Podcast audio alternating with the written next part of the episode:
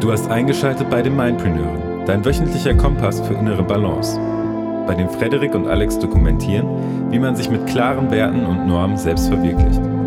Nimm teil an Interviews mit zahlreichen anderen Mindpreneuren aus aller Welt und hol dir die effektivsten Tools für ein selbstbestimmtes und erfülltes Leben. Du bist, was du denkst und mit wem du dich täglich umgibst und lernst. Genau darum recorden ein Physiotherapeut und ein Musiker zusammen einen Podcast.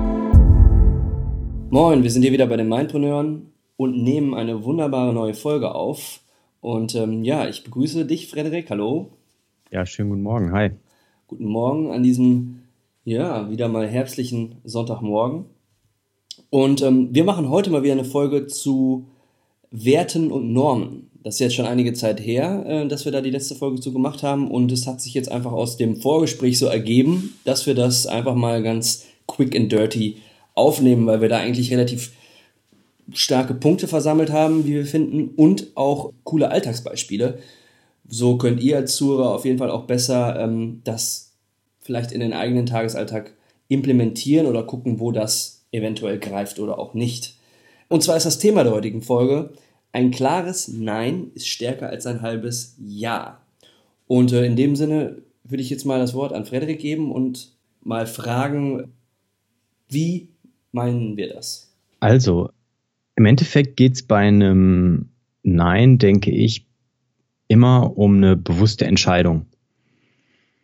Weil ein Ja passiert den Tag über die ganze Zeit. Man schwimmt so mit im Alltag und ne, Dinge passieren halt irgendwie um einen rum und dann gibt es halt viele soziale Situationen beispielsweise, wo ja dann einfach, sag ich mal, mitgemacht wird. Ob es jetzt ja, ich sag mal so, aus meiner eigenen persönlichen Erfahrung ist es so, ich hab, bin ja als Physiotherapeut tätig und äh, habe viele Hausbesuche in der Vergangenheit auch gemacht und hatte zu dem damaligen Zeitpunkt, als ich angefangen habe, eben aber auch schon für mich entschieden und auch etabliert, dass ich irgendwelche Snacks wie Kekse, Kuchen, ähm, Schokolade und sowas einfach nicht, äh, nicht annehme, weil ich äh, mich da bewusst für entschieden habe, aus den verschiedenen Gründen. Und das habe ich schon vorher etabliert. Das habe ich ähm, schon bei meiner Großmutter eigentlich angefangen, weil ähm, ja, da gibt's dann immer die Möglichkeit, wenn man zu Besuch kommt, Waffeln oder Kekse oder ähm, Kaffee mit äh, Milch und Zucker und so weiter zu bekommen.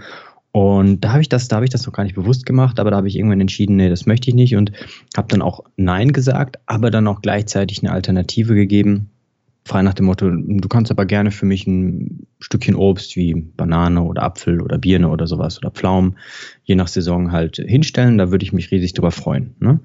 Und da habe ich dann eigentlich so gemerkt, dass das gut funktioniert hat. Und das hat sich gut für mich angefühlt, anstatt dann doch irgendwie ja jemanden im ersten Moment nicht zu enttäuschen und dann diesen Keks anzunehmen, sich dann aber eigentlich schlecht zu fühlen, weil es nicht zu dem eigenen Bedürfnis passt, das gerade eben nicht zu sich nehmen zu wollen. Aber das ist, glaube ich, der Knackpunkt, oder? Also, dass man in so einer Situation, stelle ich mir vor, du bist bei Schwiegereltern, du bist bei guten Freunden, du bist aber auch einfach nur auf Hausbesuchen bei irgendwelchen Patienten, ähm, die es einfach gut mit dir meinen und dann dieses ja. un ungemütliche Gefühl äh, oder diese ungemütliche Situation, das würden ja vielleicht jetzt viele denken auch, ah, jetzt muss ich da Nein sagen, ne? die meinen es doch nur gut mit mir. Mhm. Also der dieser Gedanke oder dieses Gefühl, was da eigentlich aufkommt, das ist am Anfang noch relativ stark da. Und da ist es dann für mich wichtig gewesen zu sagen, ich ähm, biete denjenigen eine Alternative an, erstmal für mein Gefühl, aber auch damit sie jetzt nicht vor den, sich vor den Kopf gestoßen fühlen. Mhm. Weil das kann ja schon sein, dass wenn man irgendwie dann auch zu bestimmten Sachen Nein sagt und dann vielleicht auch einen Grund dafür gibt, dass jemand sich dann irgendwie so persönlich angegriffen fühlt in seinen Handlungsweisen, in seinen Werten und Normen. Was ja auch verständlich ist, weil da ist jemand, dem möchte ich was Gutes und der lehnt das ab und sagt mir auch gleichzeitig, dass das, was ich mache, schlecht ist. Ne? Und äh, das kann natürlich zu unglaublich viel Ablehnung und auch zu, ähm, ja, vielleicht einer etwas kriselnden Situation führen. Und für mich ist dann wesentlich einfacher gewesen, den Menschen immer eine Handlungsalternative zu geben. Und das habe ich bei Hausbesuchen auch so gemacht. Da habe ich direkt von Anfang an, wenn ich das erste Mal zu jemandem hinkomme und jemand bietet mir sowas an, dann sage ich, das ist sehr freundlich von Ihnen. Ähm, ich weiß das zu schätzen. Vielen herzlichen Dank. Ich lehne aber ab und wenn Sie mir eine Freude machen möchten, dann ähm, dürfen Sie mir gerne einen Apfel mitgeben oder eine Banane, irgendwie ein Stück Obst oder ein Glas stilles Wasser anbieten. Ne? Mhm. Und dann fühlt sich jemand auch wertgeschätzt. Das heißt, ich stoße dem nicht vor den Kopf. Ich sage ihm einfach, dass es mein persönliches Bedürfnis ist und dass es vollkommen in Ordnung ist, dass die das so machen, dass ich es aber gerne anders eben machen möchte. Und nach und nach, über ja, Monate von Übung, sage ich mal, ist dann eigentlich diese, diese Angst davor, jemanden zu enttäuschen, dass das irgendwie auch weh tut oder so, ist dann eigentlich immer mehr dem Gefühl gewichen zu sagen, das tut mir gut. Und langfristig gesehen, wenn ich jetzt zurückblicke, habe ich den anderen, anderen damit auch geholfen, weil ich eben auch mal eine andere Perspektive aufzeige, weil ich ihnen auch wertschätzend zeige, dass es andere Möglichkeiten gibt, über Dinge zu denken oder auch zu handeln. Alles klar. Was du jetzt sagst, ist sehr interessant und wir müssen das ein bisschen strukturieren. Es sind nämlich zwei entscheidende Punkte. Ne? Ähm, also einmal, dass du sagst, du überwindest diese Angst vor Enttäuschung der anderen und priorisierst in dem ersten Moment dich. Das ist ja mal so der erste Punkt. Mhm. Du tust dir selber was Gutes und darum ist ein klares äh, Nein stärker als ein halbes Ja. Und der zweite Punkt, den du jetzt angesprochen hast, ist einfach, dass man langfristig dadurch auch andere inspiriert und anderen halt auch andere Wege aufzeigt und ähm, sozusagen ja einlädt, auch eine andere Perspektive einzunehmen. Und das ist dann halt sozusagen schon der zweite Punkt, warum ein klares Nein schon mal viel, viel stärker sein kann als ein halbes Jahr. Also wir, wir, wir probieren das in den Show Notes auch vernünftig aufzulisten, dass, dass ihr das auch nochmal nachlesen könnt.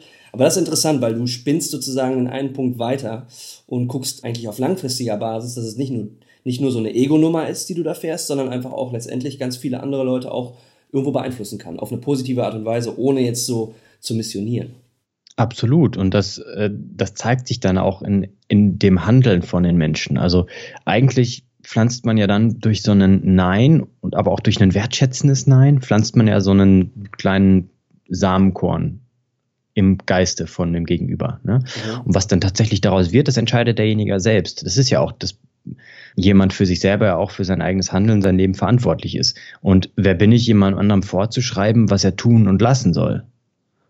Und wesentlich zielführender ist es dann eigentlich, wenn man wirklich einen, also wenn man auf jemanden guten Einfluss haben möchte, demjenigen die eigene Kompetenz auch zu lassen. Ne? Nicht für denjenigen zu entscheiden, sondern dass derjenige für sich selbst entscheidet und selber darauf kommt. Das ist immer ein Prinzip des nachhaltigeren Lernens, als wenn ich nur frontal etwas vor die Birne bekomme. Mhm. Und äh, dementsprechend ist das auch keine Ego-Geschichte. Das hast du gut gesagt. Also es ist nicht egomäßig, dass ich sage, nein, ich will das so, sondern ich sage aus dem Grundbedürfnis her, mir selber Priorität auch einzuräumen, stelle ich das so dar und entscheide das so und kann aber langfristig dann auch dem anderen die Möglichkeit geben, für sich auch anders zu denken und anders zu handeln.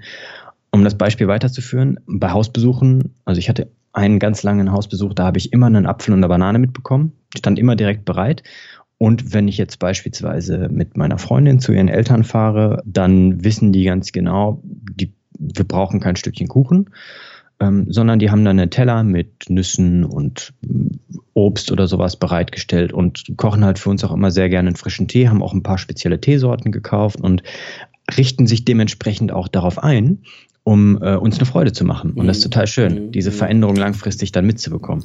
Das ist interessant, was du sagst. Und das ist mir auch aufgefallen im Alltag und ja, eigentlich eine ähnliche Situation. Und das ist halt, wenn du die Entscheidung triffst, dich halt zum Beispiel pflanzlich zu ernähren ne? und dann ähm, nicht mehr irgendwie in jedes Restaurant mit irgendwem mitrennst und auch vielleicht auch viel mehr darauf achtest, dass du dein Food, äh, Food, jetzt fange ich an Englisch zu labern, also dein Essen halt vorbereitest, Food Prepping betreibst. Ne? Mhm. Und ähm, das passiert mir momentan bei der Arbeit halt, ähm, oder ist mir am Anfang erstmal passiert, dass wenn du häufig dein Food Prep mitbringst, dass du erstmal so auf große Augen stößt und dann in der Anfangszeit hatte ich hier halt noch keine, das hatten wir in der vorigen Folge mal besprochen, noch keine Küche, da bin ich noch relativ oft mit rausgegangen zum Essen, habe dann aber irgendwann gesagt, nö, ähm, brauche ich nicht, weil ähm, ich kann mir viel geilere Sachen vorbereiten, ähm, wenn ich zu Hause bin und nehme das einfach mit mhm. und ähm, kann mich dann einfach auch viel gesünder ernähren. Und da muss man sich erstmal dran gewöhnen. Ne? Genauso wie wenn du den Schritt auch erstmal machst und zu sagen, ich bin jetzt, esse jetzt vegetarisch oder vegan und dass erstmal Leute in deinem Umfeld, die das nicht gewöhnt sind von dir, ähm, die erstmal blöd gucken. Ne? Entschuldige, da muss ich kurz einhaken. Da geht es nicht nur um vegan, vegetarisch, sondern da geht es generell um eine bestimmte bewusste Entscheidung, wie man einen bestimmten Teilbereich ja. seines Lebens gestaltet. Ne? Ab, absolut, ich. absolut. Äh, ich ich ja. mache das jetzt nur an meiner eigenen, Situa ja, eigenen Situation fest, genau. also am eigenen Beispiel, was mir halt aufgefallen ist, weil ich zweimal diesen Schritt gemacht habe, einmal vegetarisch und dann zu vegan hin und da ist es dann halt wirklich so gewesen, dass ja, äh, bei dem zweiten Schritt dann, oh Alex, was kommt denn jetzt schon wieder? Was machst du denn jetzt schon wieder? Und ich habe wirklich viele verschiedene Ernährungsarten auch ausprobiert, auch Low Carb, High Carb, äh, auch mit Fleisch, ne, pesketarisch, nur mit Fisch. Also es ist nicht so, dass ich jetzt nur eine eine Sache fahre, sondern man probiert einfach auch aus und guckt, was funktioniert. Aber ähm, das fragt halt dann immer auch noch wieder eine Umstellung der Menschen in seinem Umfeld. Mhm. Deswegen ist es jetzt so halt auch, um jetzt wieder zu diesem Arbeitsbeispiel zurückzukommen, in dem Moment priorisiere ich mich selber, indem ich mir mein eigenes Essen mitbringe und sitze dann da am Tisch, wo sich vielleicht auch viele ihr Essen dann äh, bestellt oder äh, geholt haben aus dem Umfeld äh, der Kölner Innenstadt. Und dann ist es halt schon so, dass man, wenn man das längerfristig macht, irgendwo auch häufiger in die Frage kommt, oh, was hast du denn diesmal gekocht? Was hast du denn diesmal dabei? Und dass ich dann einfach das einfach mache und lebe. Mh, mm, und dann von alleine aus dann irgendwann mal die Frage kommt, oh cool, äh, was hast du denn heute gekocht? Was, was kann man denn da so überhaupt machen mit, mit Food Prepping? Und dann hast du halt dieses, ne, dieses Pull, äh, diese Pull-Geschichte anstatt ja. Push. Also du drückst, ich drücke jemanden nicht in die Fresse, dass ich mich so ernähre, sorry für hm. die Umgangssprache, sondern ähm, ich lade dann viel mehr ein. Ne? Also dadurch, dass ich das so mache, erzeuge ich halt die hm. Frage und komme dadurch halt in eine Diskussion, wo halt dann auch andere am Tisch das mitbekommen und man eventuell über ähm, ja, bestimmte Ernährungsweisen auch sehr konstruktiv diskutiert. Ja? ja, das heißt im Endeffekt Einladung statt Missionierung ja. und Diskussion statt Konfrontation durch diese Handlungsweise. Ja, absolut. Ja, absolut. War stark, finde ich gut. Genau, also einladen statt missionieren finde ich auch wirklich, wirklich gut. Und das ist halt im Grunde genommen auch dieser, dieser Punkt, eigentlich der zweite Punkt, den du auch schon genannt hattest, ne, dass man halt langfristig Leute in seinem Umfeld dazu anregt, auch mal eine andere Perspektive einzunehmen. Ist ja im Grunde noch nichts anderes. Ne?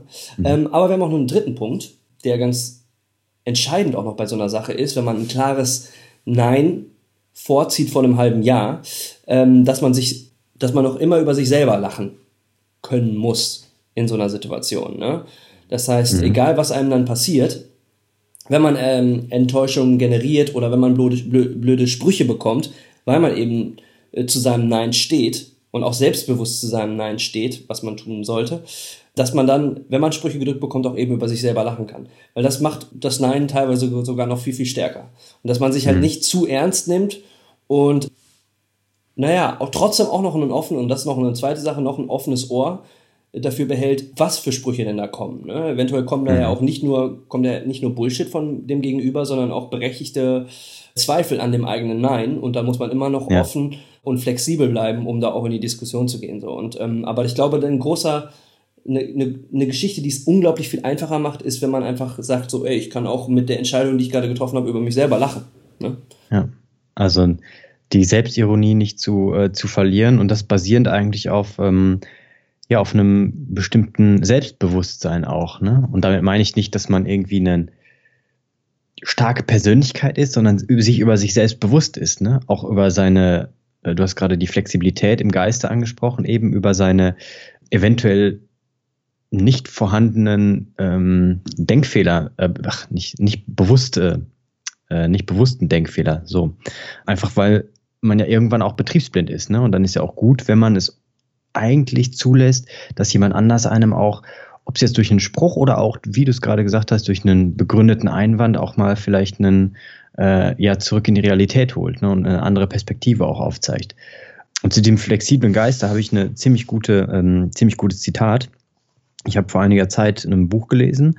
Wut ist ein Geschenk von Arun Gandhi. Das ist äh, ein Enkel von Mahatma Gandhi und mhm. der hat ein Zitat von seinem äh, von seinem Großvater, also von Mahatma Gandhi, hat er da reingeschrieben und der, das heißt, dein Geist soll sein wie ein Zimmer mit vielen geöffneten Fenstern. Lass durch alle den Wind hereinströmen, doch lass dich von ihm nicht wegpusten. Mhm. Ja. Ne? Und da schreibt er halt noch hinzu, sei ein Teil der Welt, nimm so viele Ideen in dich auf, wie du kannst. Dann ziehe dich in deine Einsamkeit zurück oder an deinen Ort der Ruhe und entscheide, wie du die Ideen einsetzen willst, um aus der Welt eine bessere zu machen. Und ich denke, das ist auch so ein Kernpunkt, ne, dass man durch diesen flexiblen Geist auch tatsächlich einen Beitrag leisten kann für andere Menschen, für sein kleines oder auch größeres Umfeld. Ja. Und dementsprechend bin ich absolut mittlerweile ein Verfechter eben von einem, nicht einem, einem einfach einem kategorischen Nein, sondern einem bewussten Nein in bestimmten Situationen. Mhm, genau. Und dieses Nein aber trotzdem auch immer mal wieder zu hinterfragen und zu schauen, ist es dieses, ist dieses klare Nein noch wirklich konform mit dem, was ich bin und was ich denke, ne?